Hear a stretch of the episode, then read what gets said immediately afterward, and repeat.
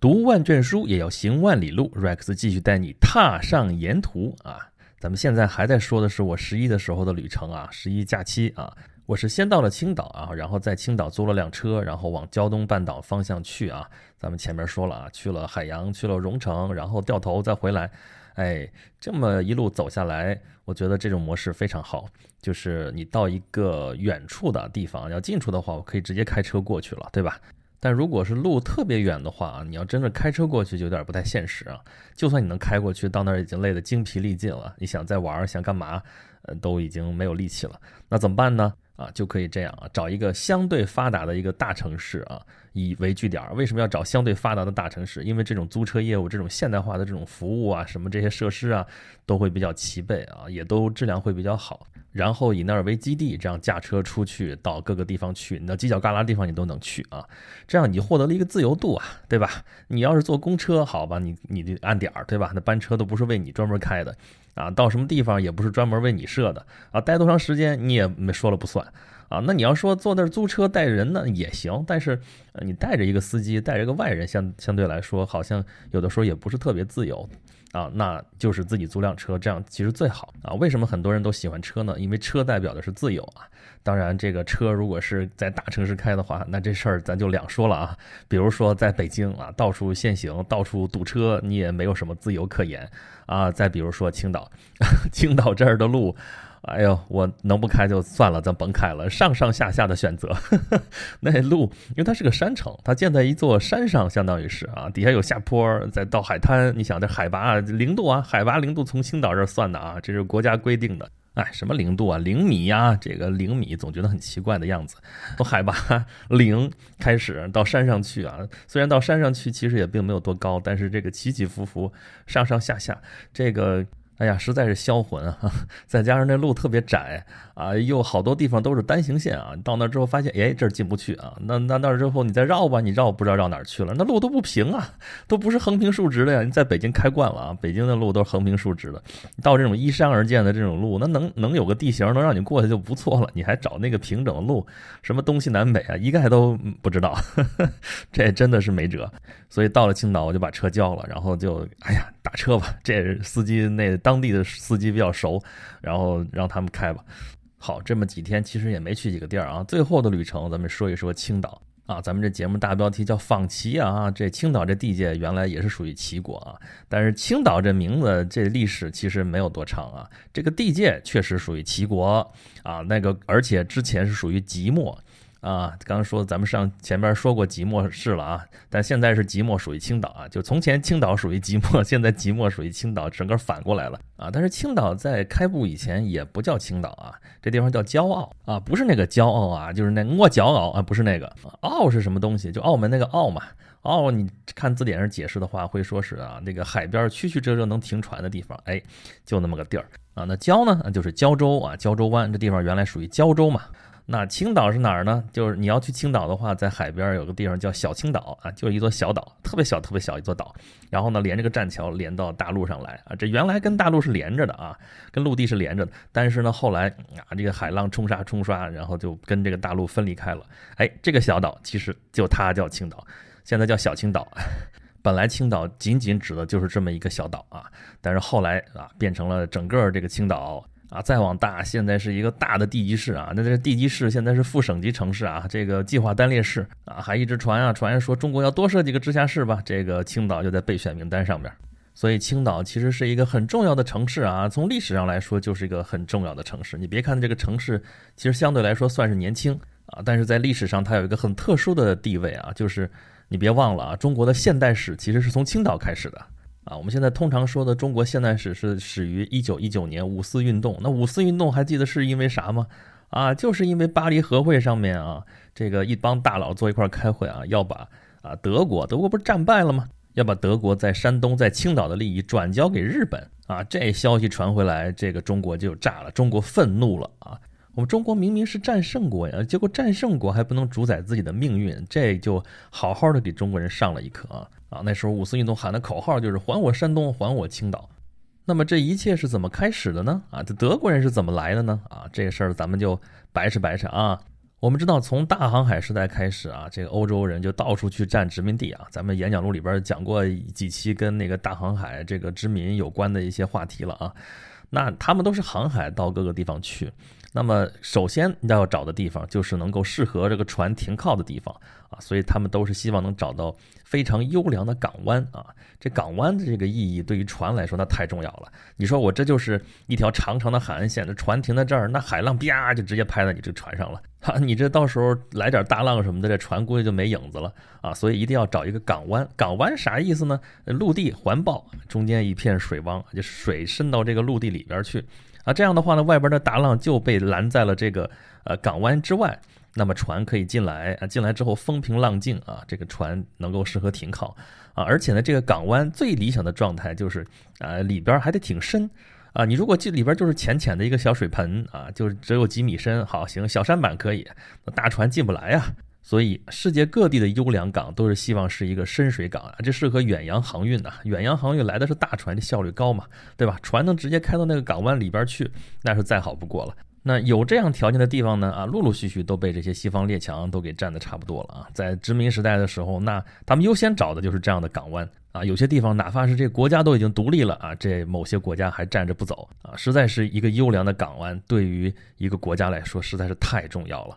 那么我们知道啊，十八九世纪的时候啊，这个欧洲列强在全世界范围内瓜分殖民地啊，这其中这个德国就比较悲催啊。德国这个统一的时间是一八七零年，也就是一八七零年的时候，德国才刚刚啊把国内的事情摆平了，腾出手来，这时候说啊，咱们开始也是要殖民啊，这要发展海外的殖民地。结果你这时候抬头一看，那世界上还给你留什么地儿啊？基本上就没有了。该占的好地儿，什么英国、法国、荷兰啊、西班牙、葡萄牙占的就基本上占完了。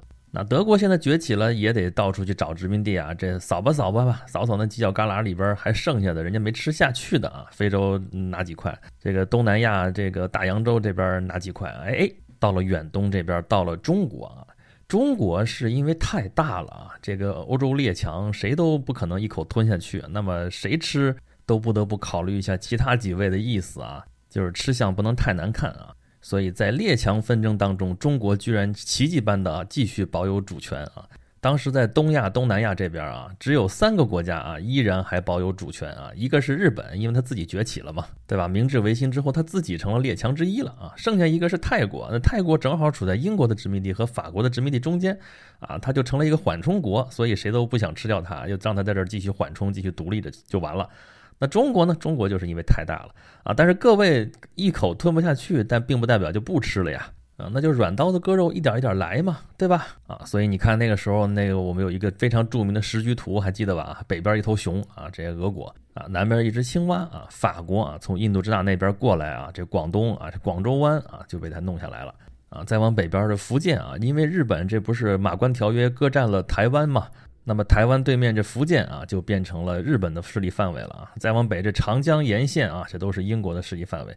那再往北就是山东。那德国人转一圈，发现这一两港什么好好的，其他的都被占了。哎，结果他们的专家一考察，说胶州湾这地方不错啊，天然深水两港。其实德国人在这儿已经考察了好长时间了啊，但是到了十九世纪末这个时候啊啊，因为大清国和这个日本打了个甲午战争啊，结果大清国老大帝国没干过小日本儿啊，那列强就看这清政府那更是软弱可欺啊，那就更明目张胆啊，所以这个时候时机已经成熟啊，再加上德国认为自己三国干涉还辽有功，什么意思呢？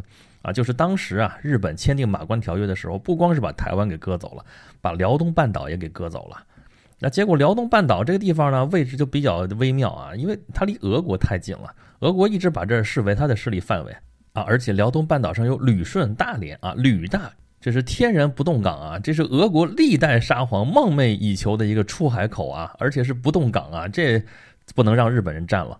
所以俄国就拉着法国、拉着德国过来啊，就干涉啊，说日本你不能占着辽东啊，你宁可让你多拿点钱，这辽东半岛你不能拿走啊，不能拿走的意思其实就是说这是我的啊。那日本这时候刚刚打完甲午战争，也是精疲力尽了啊，这没有办法跟他折腾了，也只好认了个怂，说行吧，我多拿三千万两银子，这辽东我就不要了啊。但对于清政府来说，好歹这是保住了一块地啊。啊，所以这三个国家啊，这法国、德国、俄国就认为这是三国干涉还辽有功啊。德国就觉得，那我有功，那我在这儿你这儿占一个湾租借一下，总是合理的吧？所以他就更加明目张胆地提出来这个要求啊，这要求不满足那没关系，找借口嘛，这借口总是有的。哎，一八九七年，巨野教案，就是在山东巨野这个地方啊，有两个德国传教士被杀了啊，那这个威廉二世皇帝啊，就下令远东这个舰队直接就去把这个胶州湾给占下来。这德国军舰开过来，这当地有守军呢，但是守军呢傻了吧唧的以为这是来做客啊，那你因为这种事儿之前常有嘛啊，所以当地驻军还说你来嘛，我们那个款待一下吧，设宴摆宴怎么着？德国人说不要啊，这个你们赶紧撤，限期撤离啊，就直接这么横，这么明目张胆。朋友们啊，这就是我们的近代史啊，这外国军舰开过来啊，这架上大炮，这地方说占这就占了啊，这根本就不跟你商量。于是胶州湾就成了德国人地盘了啊，而且把整个山东省划成了德国的势力范围啊。我当年上中学的时候，我们中学的那个图书馆啊，当时哎这小洋楼挺不错的啊，后来就给腾退给清出来作为文物了。现在啊，就是德国人当年建的教堂啊，一直保存到了现在。啊，我们那儿已经是山东省的边缘了啊，就可见当时德国人的这个势力啊，已经深到了什么地方啊？德国人为什么选胶州湾作为他的租界地呢？啊，就是很重要的一条，就是掠夺中国的资源嘛。啊，当时工业化阶段最重要的战略资源就是煤炭啊。那中国是产煤大国啊，这山西的煤到现在储量都是第一啊，产量第一。那但是你生产出来之后，你得有运输啊，这运输最方便的路啊，进煤外运。就得靠港口啊！这青岛这地方离山西直线距离就很近了啊，所以德国人当时啊，一个地质学家李希霍芬都看得很清楚，说我占了胶州湾，就扼住了你这个进煤外运的这个咽喉，那么将来瓜分中国的时候，这块利益是非常非常肥大的。所以当时德国就占了胶州湾，从一八九七年开始算啊，一直到一九一四年，这个第一次世界大战一打。这个无暇东顾啊，德国在西边，在欧洲那边打得不可开交啊，东边这边日本对德国一宣战啊，直接就把这个胶州湾给占了。那一直到一九一四年，这德国人在这儿基本上也就待了差不多十七年的时间啊。那么十七年的时间，德国人给青岛留下了什么呢？啊，第一个就是青岛啤酒，是吧？这个是最出名，因为中国人其实本来是不喝啤酒的。这个喝啤酒，我们都知道德国人喝的最猛啊！这个德国的慕尼黑啤酒，德国的整个民族都喜欢喝啤酒。那德国人到青岛来了，就得有自己的啤酒，那就得在当地酿造这个酒。那一九零三年，中国有了青岛啤酒啊，这不是最早的中国的啤酒啊，这哈尔滨啤酒更早，一九零零年，也差不多就是这会儿啊。青岛这边的啤酒呢，是英国人和德国人合资建了个公司啊。日耳曼啤酒公司青岛股份公司啊，你就听这名字就知道是德国人建的，对吧？日耳曼人，日耳曼人，德国人就是日耳曼人，这是一回事儿嘛。然后啤酒，啤酒这名字啤就是 beer，对吧？这就是完全是一个啊洋文翻译过来的啊。所以从那时候开始，中国人也就开始喝上啤酒了。当然一开始是供应当地的洋人喝的啊，后来慢慢的中国人才喝上这个啤酒。这个啤酒一九零三年建立，一九零六年就到慕尼黑那边去得了个大奖啊，所以这个青岛啤酒美名远扬啊。到现在已经有一百多年的历史了啊！这是青岛的一张名片啊。那还带来了什么呢？德国人还留下了下水道。这每年一到雨季的时候啊，一下雨啊，一到城市里看海的时候，什么北京啊、武汉啊，尤其是武汉这种地方啊，北京也好不到哪儿去啊，就说哎，你看青岛那地方就是不严，是吧？那德国人当年留的那下水道多好多好多好！哎呀，而且那个现在不是说工匠精神嘛？你说德国人那工匠精神了不得。对吧？那传的最神的段子是什么来着？啊，就说那个下水道坏了，坏了之后给那原来的公司啊打电话，一百多年前的公司了啊，转了多少到手了啊？接电话说啊，我们当年的那个制度啊，按照我们当年的标准来说的话啊，你在那个下水道旁边有零件儿，零件儿你直接拿出来，直接备用的，直接装上就行了。我们就真的去扒啊，挖挖挖挖出来有零件儿，哎呀，光亮如新啊，保了一百多年了，把零件换上照样能使。哇，这完全是德国制造业神话呀，这事儿。可是这也太假了吧？那实际上是，那德国人当时占青岛，那才修建了多大一块地儿啊？他们主要的活动区就在现在市南区，沿着海边那些地方。但是现在青岛有多大了呀？你不能说全城的这个下水道都是德国人修的吗？那不可能的事儿嘛，对不对？那德国人就算是活雷锋，那也不可能预见到一百年之后啊，这个下水道用到什么程度，对不对？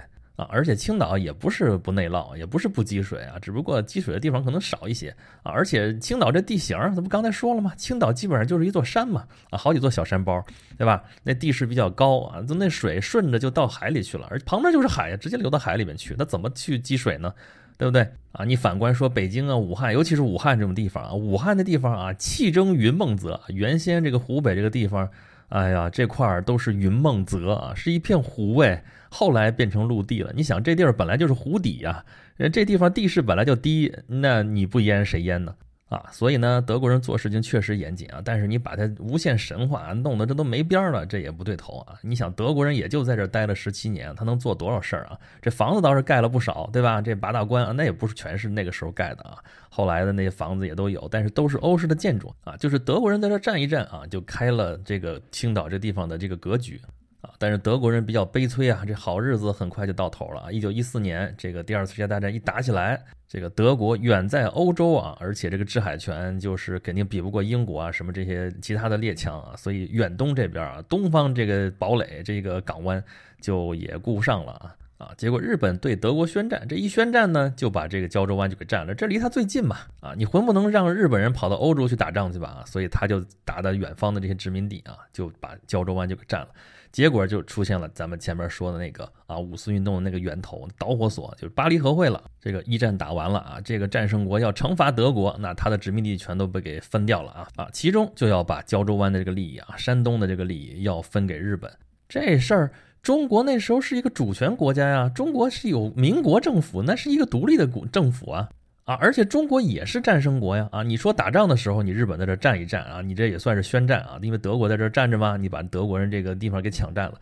但现在已经打完仗了，你是不是得还给我们呀？啊，就是这件事儿，以它为导火索，爆发了轰轰烈烈的五四运动啊！这个事情咱们都很熟悉了，就在这不说了啊。后来的结果就是，一九二二年，中国政府算是正式把青岛接收回来了。啊，青岛接收回来没多久，这儿就来了一个文化名人啊，谁呀？康有为啊！我这回在青岛这个闲逛的时候，福山之路下来，哎，名人故居一条街啊，旁边一看，这就是康有为故居，叫天游园啊啊！这个故居对于康有为来说，应该说是不同寻常的啊，因为是他生命的最后时光是在这儿啊，就是他实际上是死在这栋房子里面。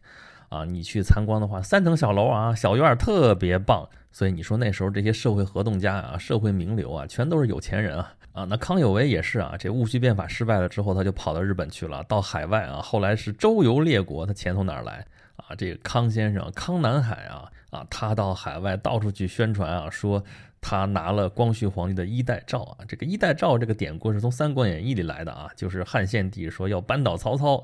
这个，但是手底下旁边没有几个能信得过的人，就把这个诏书写在衣袋里边，秘密的给谁？后来还是败露了啊。那康有为就拿这个典故来说事儿啊，说这有光绪皇帝的衣带诏，说号召海外的这些华人华侨啊，捐款要救皇帝啊啊。康有为就是保皇派吗？啊，他打着保护皇帝的这个名义啊。就收了好多这种钱，然后呢，他拿着那么多钱，一时半会儿这事业又成功不了的话，这些钱又拿去投资，他又不懂投资，又赔了好多钱。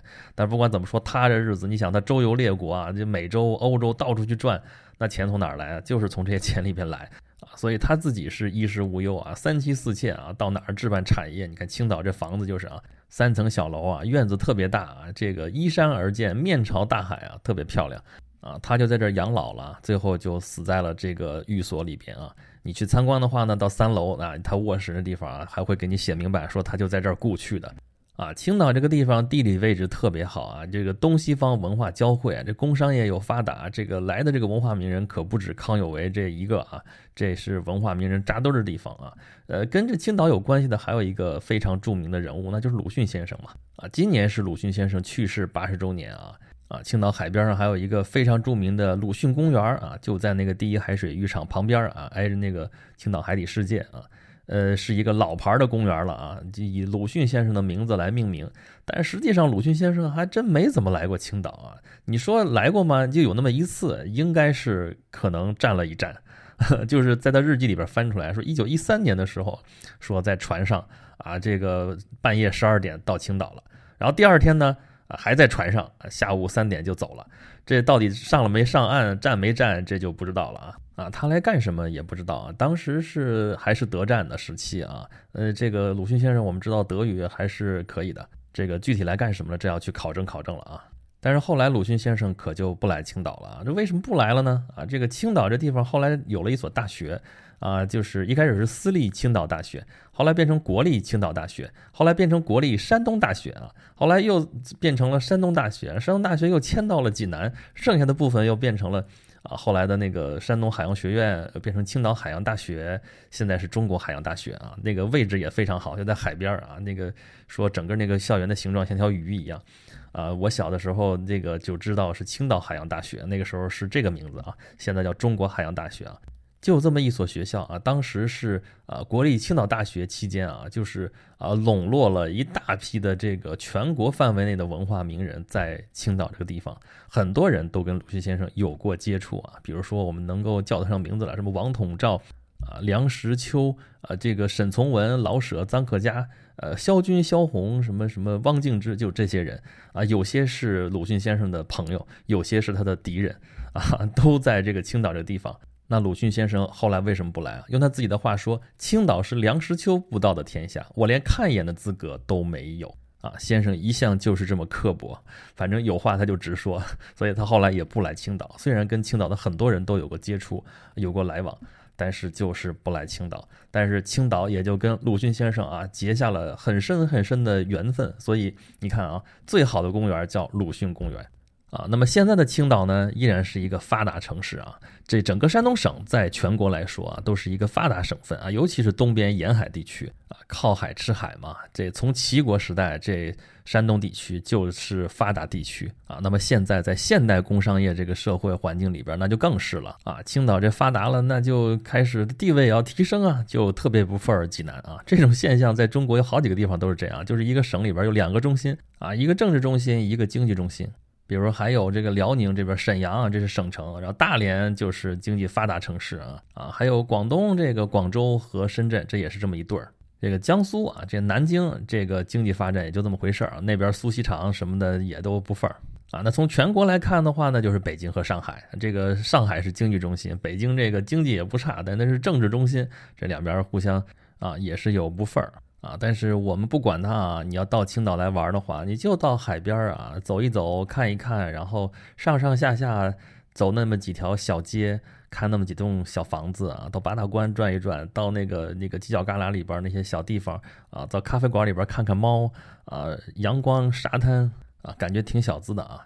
我当时就在想，我说啊，如果当时齐国没有被灭啊，或者说齐国这一支的这个文化继续发展。啊，能不能从中国农耕文明的这个基调当中啊，发展出一条海洋文化的脉络呢？啊，如果真能发展出这么一条海洋文化的传统来，那它表现出来的样子会不会就是青岛这个样子呢？我们是在近代的时候，在欧洲列强的坚船利炮之下，被迫打开国门啊，然后走上了这样一条道路啊。那如果我们主动去拥抱海洋啊，那齐国这条脉络一直往下发展的话，会是一个什么样的情景呢？啊，青岛这个样子算不算是齐国模式的现代版本呢？啊，这个我无法回答，也无法假设啊，我只能最后用一句话来结束咱们这个主题吧。